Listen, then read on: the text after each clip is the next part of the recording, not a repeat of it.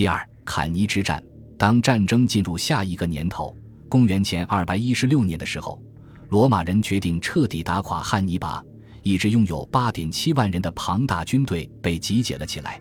这个数字令人数在五万左右的迦太基军队相形见绌。然而，这种令人印象深刻的动员能力很快就因两位执政官的当选而遭到了损害。盖乌斯特伦提乌斯瓦罗和卢基乌斯埃米利乌斯保卢斯两人在应如何与汉尼拔作战方面有着极大分歧，因而无法配合一致。但此时罗马急需统一步调。保卢斯欣赏的是费边的旧战术，在冬季将汉尼拔围困起来，使其因断粮而屈服。瓦罗则正好相反，他决心在正面战场击败这位迦太基将军。更糟糕的是。两位执政官都走上了战场，两人隔日轮流指挥这支军队。到七月末时，罗马军队追踪迦太基人至阿普里亚小镇坎尼，并在距该地约十六公里处驻营。八月一日，在经历了一系列小规模战斗后，汉尼拔率军北渡奥凡托和扎营。他向罗马人提供了进行正面对决的战场。保卢斯是当天的指挥官。他对这道战书直截了当地予以拒绝，令他的同僚惊愕不已。第二天，当瓦罗负责指挥全军的时候，罗马军队离开了位于北岸的主营区，向南开去。他们在河的西侧排成了面朝南方的战斗阵型。上一年的执政官瑟尔维利乌斯杰米努斯和阿提利乌斯雷古卢斯指挥位于中央的重型步兵，保卢斯统领右翼。骑兵队和两个军团的步兵被部署在那里，瓦罗本人则指挥着由两万名步兵和一些骑兵组成的左翼。汉尼拔在有所动作之前，花了些时间将罗马人的战阵仔细研究了一番。尽管罗马重步兵在人数上占有极大优势，但汉尼拔还是敏锐地注意到罗马阵地中央的步兵紧密地挤在一起，因此他觉得他们动起来会很困难。在与自己的军队一起渡河之后，他排出了一个异常另类，但随机应变能力极强的阵型。汉尼拔在阵线中央部署了由一个个高卢和西班牙步兵连队组成的略呈阶梯状的队列，并将精锐的利比亚重甲步兵布置在每个队列的末尾，由此故意削弱了中军部队。且他们由汉尼拔自己和他弟弟马哥一起亲自指挥。骑兵部队则被汉尼拔安置在左右两翼，分别由他的外甥汉诺和将领哈斯德鲁巴指挥。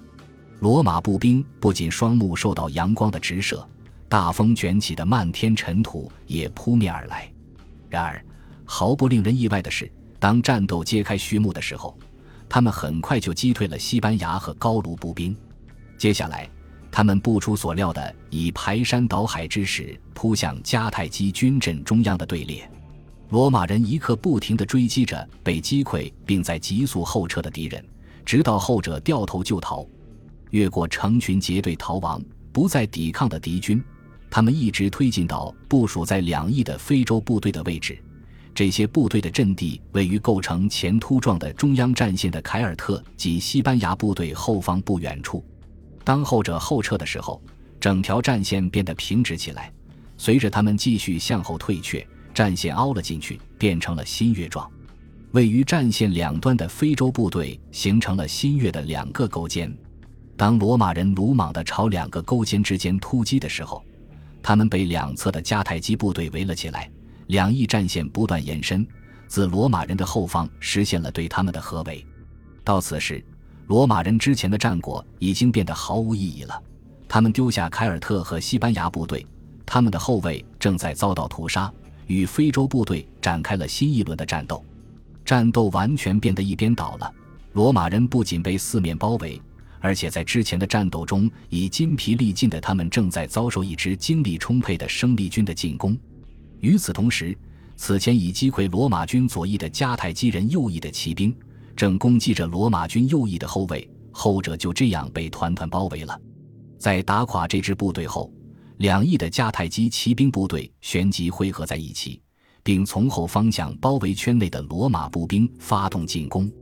罗马人就这样陷入重围之中，一场血腥的大屠杀旋即上演。已被一名迦太基投石兵击成重伤的保卢斯试图将部队重新集结起来，但他的勇敢之举被证明是在白费力气。不久之后，他变得过于虚弱，以至于无力驾驭他的坐骑，因此他的骑兵卫队只得下马徒步作战。尽管一名正在逃逸的骑兵军官为他提供了一个趴在马背上逃生的机会，但他拒绝丢下自己的部下，最终战死了。坎尼之役成为罗马人最为惨痛的军事失利，据估计有七万名罗马士兵战死，另有一万人被俘。李维给我们留下了一段用触目惊心的笔调写就的战役结束后不久的场景。第二天天一放亮。他们就开始搜集战场上的战利品，并查看大屠杀的场景。即使身为敌方，他们对眼前的一切也感到惊骇。成千上万的罗马人倒在那里，步兵和骑兵的尸体交相枕藉，是命运让他们在战斗或逃亡的过程中一起死去的。一些人身上沾满了身旁死者的鲜血，他们被自己的伤口折磨着，被清晨的寒冷刺激着。被敌人干净利落地结果了性命。他们发现一些倒在地上的人的大腿和膝盖被砍伤了，但仍然活着。这些人裸露出自己的喉咙和脖颈，请求他们将自己剩下的血放干。一些人被发现时，头是埋在泥土里的。他们显然在地上挖了个洞，然后把泥土堆积起来，盖住了自己的脸，就这样把自己活活闷死了。一个努米底亚人引起了所有人的注意。当他被人从一具横卧在他身上的罗马人尸体下面拖出来时，他还活着。他的耳朵和鼻子被扯了下来，原因是这么做的那个罗马人的手过于无力，因而未能紧握自己的兵器。狂怒之下，罗马人用牙齿撕咬着敌人，就这样断了气。二十九名罗马高级军官和八十名元老院成员丢了性命。然而瓦罗。这场惨败的始作俑者，不知以何种方式逃得一命。对于汉尼拔而言，通向罗马的道路如今已畅通无阻。根据李维的记载，努米底亚骑兵统领马哈尔巴建议抓住时机向罗马进军。你或许知道，他对汉尼拔说：“经此一役，我有预感，不出五天，你就可以在卡皮托尔山上大宴宾客了。跟我来吧，我会带着骑兵打头阵。”他们在听说你再来的路上的时候，就会发现你已经到了。对于汉尼拔而言，这个胜利看起来太过伟大，太令人兴奋了，以至于他觉得一时难以实现。他告诉马哈尔巴，自己很赞赏他的热诚，但他需要时间来考虑这个方案。马哈尔巴答道：“神明没有将所有的天赋赐给同一个人。你知道如何取得一场大胜，汉尼拔，但你不知道如何利用它。”对于李维而言，汉尼拔的迟疑实际上令罗马逃脱了灭亡的命运，但事实上，迦太基军队已是人畜皆疲，而罗马距他们仍有四百公里之遥。而重建于公元前三百七十八年的城防工事的性能也极为出色，用凝灰岩石块建成的罗马城墙长度超过七公里，中间分布着一座座塔楼，就连最为薄弱的部位。也得到了土木工程、斜面和壕沟的加固。此外，这座城市有两个驻扎在城内的军团，一些小规模的海军，其他部队和居民守卫着。因此，要想攻占罗马，必然得经历一场漫长的围攻战，部署一批强有力的工程机械。实际上，真正攻占罗马似乎并不属于汉尼拔的主要战略目标。相反，他的计划是把将罗马从意大利和拉丁同盟中剥离出去的策略继续进行下去。这样一来，当罗马最终变得孤立无援、精疲力竭、意志消沉的时候，他就会放弃战争并主动求和。因此，汉尼拔的目标是迫使罗马签订一份条款可由迦太基规定的和平协议，就像罗马在第一次布匿战争结束后所做的那样。为此。十名元老被从罗马战俘中挑选出来，送往罗马，安排赎回汉尼拔手中八千名罗马公民的相关事宜。在获释前，他们都被迫许下誓言：一旦任务完成，就立刻回到这里。花钱赎回战俘是当时战争中的一种普遍现象，并且往往是通向协商和解之路的开端。然而，罗马方面的反应无疑令汉尼拔感到震惊。元老院拒绝接见那些罗马战俘，还通过一项法令，禁止国家或私人为战俘支付赎金。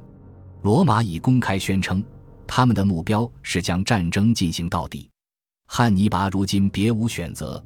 只能将这些战俘处理掉，因为对于已十分紧张的资源而言，他们是可怕的无底洞。于是，一些人被处决，绝大多数人则被卖为奴隶。汉尼拔想从罗马人那里得到什么样的好处呢？根据李维的记载，汉尼拔有一次将罗马战俘召集起来，对他们发表讲话。他宣称自己无意毁灭他们的城市，他之所以浴血奋战。全都是为了让祖国能享有一个主权国家的荣誉。他父亲曾因罗马人的勇毅而屈服在他们的脚下，如今他的一个目标是让罗马因他的好运和勇毅而屈服在其脚下。这或许是对坎尼之战后汉尼拔的意图的准确解读。从军事及宣传战略角度而言，这场战役已经获得了巨大的成功。罗马人宣称自己在军事及历史层面对意大利半岛拥有主权，这两种在罗马持续不断的扩张活动中建立的重要意识形态的基础已完全遭到破坏。事实上，这场战役取得的成果实在太过辉煌了，以至于连汉尼拔身边最为乐观的顾问都想象不到迦太基人的成功会来得如此之快。因此。汉尼拔那有节制的野心，如今可能变得易于理解了。他并不打算灭掉罗马，而只是想把它降格为一个纯粹的意大利中部政权而已，顺带解放各个意大利城市，并让萨丁尼亚和西西里的迦太基领土重归迦太基的怀抱。然而，俘获大捷的汉尼拔已经犯下了第一个严重的判断失误，他以为罗马可能会被迫与自己谈判。汉尼拔从索西卢斯和其他希腊教师那里受到的多元化教育，或许为他在掌握错综复杂的希腊式治国术方面打下了良好的基础。然而，当前的局势很快就昭示了这些家庭教师与这个残酷的现实政治时代之间的脱节有多么严重。两个世纪以后，罗马人以顽强的方式所取得的胜利，已经成了发生在希腊学者身边的无可争辩的事实。基于这些事实，学者们就罗马王国是如何逐渐征服这个世界的议题提出自己的设想。然而，在公元前三世纪末时，地中海世界却开始慢腾腾地研究起罗马人所做出的决断背后的事实来。对罗马而言，意大利半岛并不仅仅是一片由政治环境决定的、可用于出售或交换的被征服地区。本该有一位勇敢的政治家站出来。建议罗马人与敌人达成妥协，或放弃来之不易的意大利霸权。汉尼拔所面对的罗马元老，在其成长过程中，被灌输了大量关于他们的祖辈，即使是在最危急关头也拒绝与敌人妥协的故事。在这类传说中，一些与罗马人那大无畏的英雄气概有关的事迹，仍留在人们的记忆之中。如公元前二百八十年，阿比乌斯·克劳迪乌斯·凯库斯就拒绝与所向无敌的皮洛士谈判。这些事迹只会令他们勇气倍增。在精英阶层的自我呈现与 Mos Maiorum 的联系如此密切的社会环境下，放弃他们祖辈用鲜血赢得的土地是不可思议的。在长年累月的战争中，迦太基曾不止一次将罗马逼到崩溃的边缘。然而，胜利果实每一次都在最后关头被绝不容许失败的对手从迦太基人手中夺去。巴卡家族对伊比利亚半岛的征服，从多个方面为汉尼拔日后与罗马的对抗提供了坚实的基础。与坚定、老练的对手之间持续了近二十年的战争，令汉尼拔成长为一名杰出的将领，将迦太基军队磨练成了一支优秀的部队。然而，就在汉尼拔大获成功的时候，他对罗马人执着精神的毫不了解，与他对罗马军队优势与弱点的深刻洞悉形成了鲜明对比。在西班牙的扩张既有利于缓和迦太基人因战败而蒙受的痛苦，又有助于补偿他们在领土方面的损失。但与此同时，也令迦太基的将军们无法汲取如何对付罗马人的宝贵经验。如果汉尼拔获得了这类经验的话，他或许就不会让这只受伤的罗马野兽逃走了。本集播放完毕，感谢您的收听，喜欢请订阅加关注，主页有更多精彩内容。